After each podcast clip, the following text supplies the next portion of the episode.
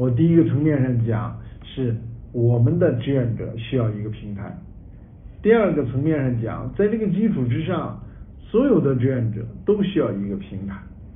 第三呢，我要讲一点其他的事情，讲一点碳平等的事情。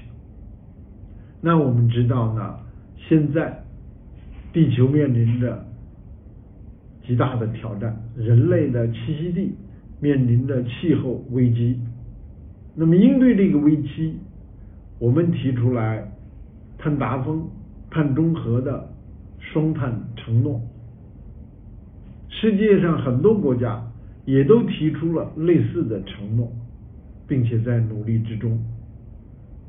还有人呢，就提出来这些合约式的承诺，这些自主性的承诺，它的基础、它的方向、它的工作方式，多为供给侧，就是比如能源，能源，我们从能源生产方面。去提碳的要求，我们关闭了火电，我们扩展了光电和风电，这是在供给侧的。光这样做够不够？光从能源、制造业、交通业、呃建筑业这几些大行业入手够不够？我们觉得呢，呃是很不够的。我们提出来碳平等，We are born equal of carbon，人人生来碳平等。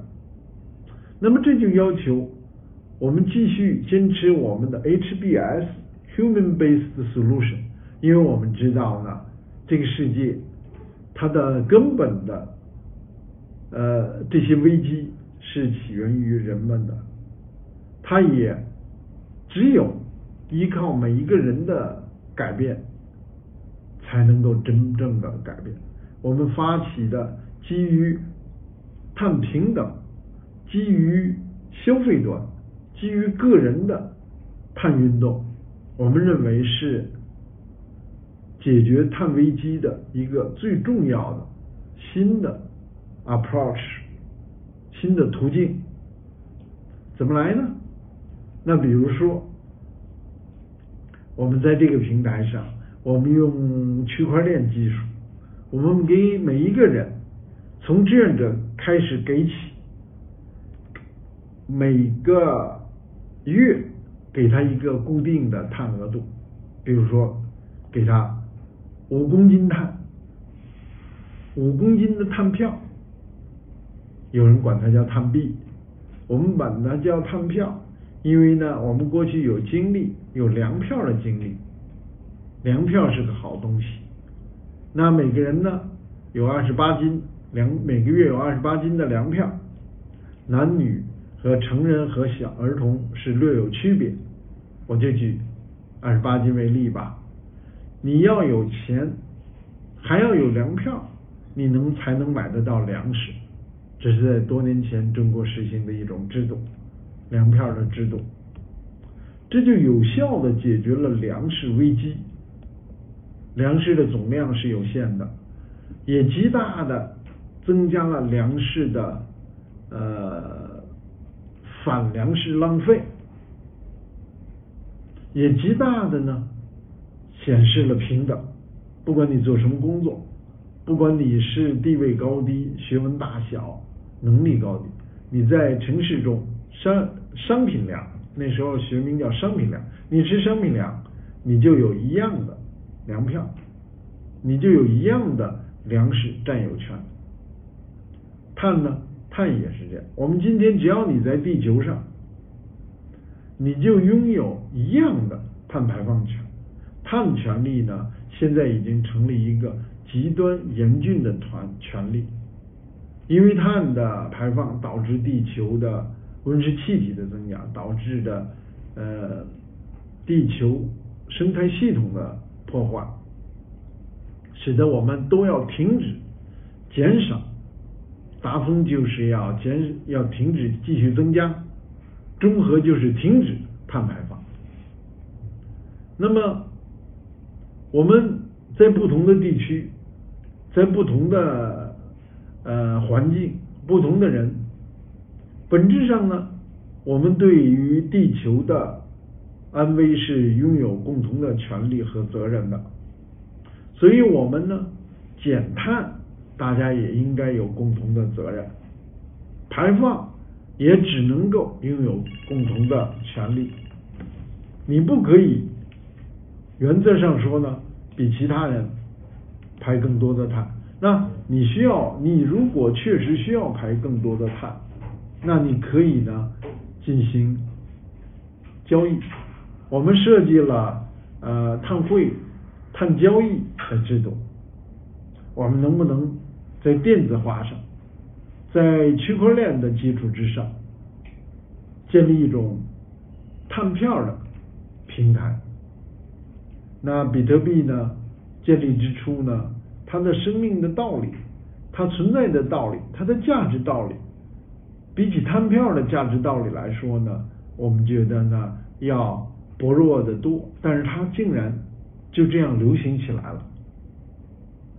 碳票呢和它极为相似，但是它更有